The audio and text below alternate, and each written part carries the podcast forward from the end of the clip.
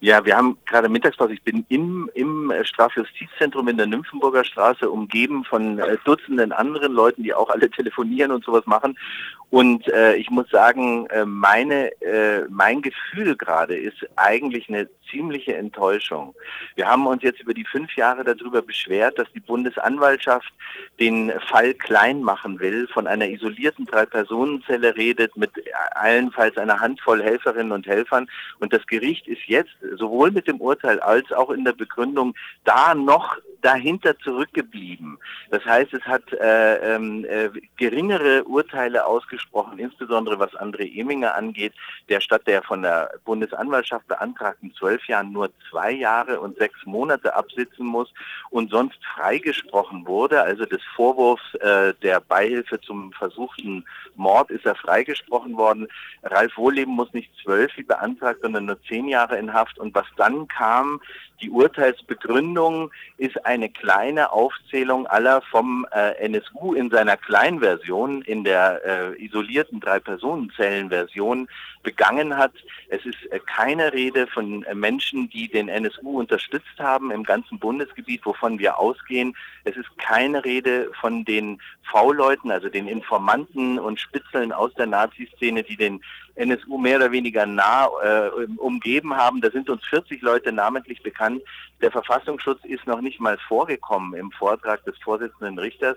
Also hier herrscht eine ziemliche Enttäuschung äh, vor und äh, auch jemand im Gerichtssaal, nämlich der Vater von Halit Yozgat, der am 6. April 2006 vom NSU erschossen worden ist. Äh, Ismail Yozgat sitzt unten und er ist bei der Erwähnung seines Sohnes und des Anschlages in Kassel äh, aufgesprungen und hat laut und verzweifelte Rufe äh, gebrüllt, äh, hat die Verhandlung dadurch unterbrochen und ist zur Ordnung gerufen worden.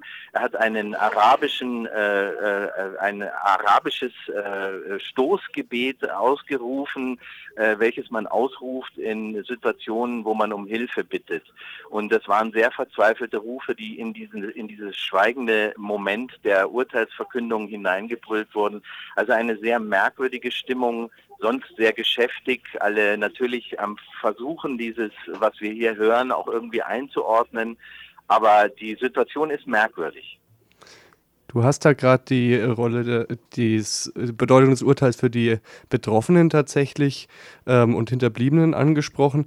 Ähm, jetzt ein Punkt, der bei uns immer noch unklar ist, ist die Sicherungsverwahrung eigentlich jetzt tatsächlich ähm, geplant oder kann man das noch gar nicht abschätzen? Weil Nein, also im, im Moment ist die, der Urteilsspruch gegenüber Beate Zschäpe lebenslänglich bei besonderer Schwere der Schuld. Das heißt, also, sie kann nicht wie üblich bei lebenslänglich nach 15 Jahren entlassen werden, wird also eine Strafe von 21 bis 25 Jahren ungefähr absitzen müssen im Gefängnis und eine Sicherungsverwahrung ist bisher nicht ausgesprochen. Also auch da ist der Senat hinter der Bundesanwaltschaft zurückgeblieben und hat eigentlich das Gesamtbild des Grauens, was der NSU-Komplex ist, äh, irgendwie nach unten äh, korrigiert oder downgesized, wie man heute sagen würde, was tatsächlich äh, auch noch korrespondiert damit, dass äh, sich äh, in der Schlange vor dem Haus in der Nacht schon äh ein Dutzend Nazis, namentlich bekannte, zum Teil prominente gewaltbereite Nazis angestellt haben, die hier jetzt auch im Gerichtssaal, im Zuschauerbereich sitzen und sich mehr oder weniger ins Fäustchen lachen. Als das Urteil gegen Eminger verkündet wurde, haben sie äh, geklatscht. Dagegen ist zwar Götzl dann auch vorgegangen, aber sie haben versucht zumindest äh, zu signalisieren, hey cool, wir haben gewonnen, wir gehen hier ungeschoren aus diesem äh, Prozess heraus oder nicht in der Weise äh, äh, belangt, wie das äh, von ja, von einer Öffentlichkeit, von einer Zivilgesellschaft gefordert worden ist und auch von der Bundesanwaltschaft ja letzten Endes. Genau, an der Stelle natürlich auch ein krasses Zusammentreffen eigentlich von den äh, Betroffenen bzw. Nebenklägerinnen und Nebenklägern, die im Prozess ähm, sitzen, wobei hier auch einfach ja, bekannte äh, Neonazis sich anscheinend auch dort befinden. Wie ist denn da die Stimmung im Moment für euch, wenn ähm, ihr im Saal seid? Ja, also wir, die äh, unmittelbar Betroffenen äh, sitzen ja unten bei ihren äh, Anwältinnen und Anwälten. Also die Nebenklage sitzt ja unter dem Balkon, auf dem wir sitzen.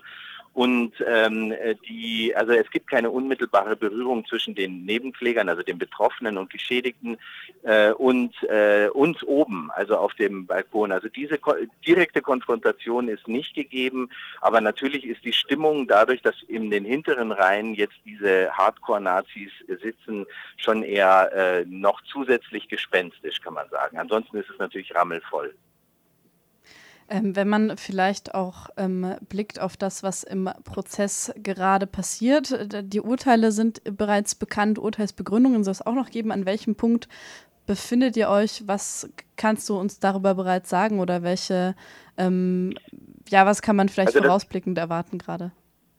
Ja, also äh, ehrlich gesagt ist meine Erwartung die, dass noch irgendetwas zum Verfassungsschutz gesagt wird, zum institutionellen Rassismus, zu den Beweisführungen der Nebenklage äh, in ihren Plädoyers, dass irgendwie noch, äh, sagen wir mal, der NSU-Komplex ins Verhältnis gesetzt wird. Im Moment hat man das Gefühl, hier wird jetzt ein großer, durchaus äh, beachtlicher Kriminalfall äh, zu Ende äh, abmoderiert, könnte man sagen, und nicht äh, die, äh, wie soll ich mal sagen, die Schlussbetrachtung äh, nach fünf, äh, über fünf Jahren Prozess und 438 Prozesstagen gesprochen. Meine Erwartung, ich gehe jetzt mal davon aus, dass Richter Götzl versuchen wird, das heute fertig zu machen. Äh, meine Erwartung wäre schon noch, dass er irgendwelche politischen Ansagen macht wie man sein Urteil einzuschätzen hat. Und äh, wenn er das nicht macht, dann stehen wir äh, mit offenem Mund da und äh, nichts anderes bleibt uns übrig. Ich muss äh, leider meinerseits äh, jetzt auch äh, das Gespräch äh, beenden, weil ich jetzt gleich noch ein anderes Interview habe. Ist es okay für euch? Ja, wir danken dir auf jeden Fall. Vielen Dank. Ja, sehr gerne. Vielen Dank. Macht es gut und wir hören uns wieder, ja?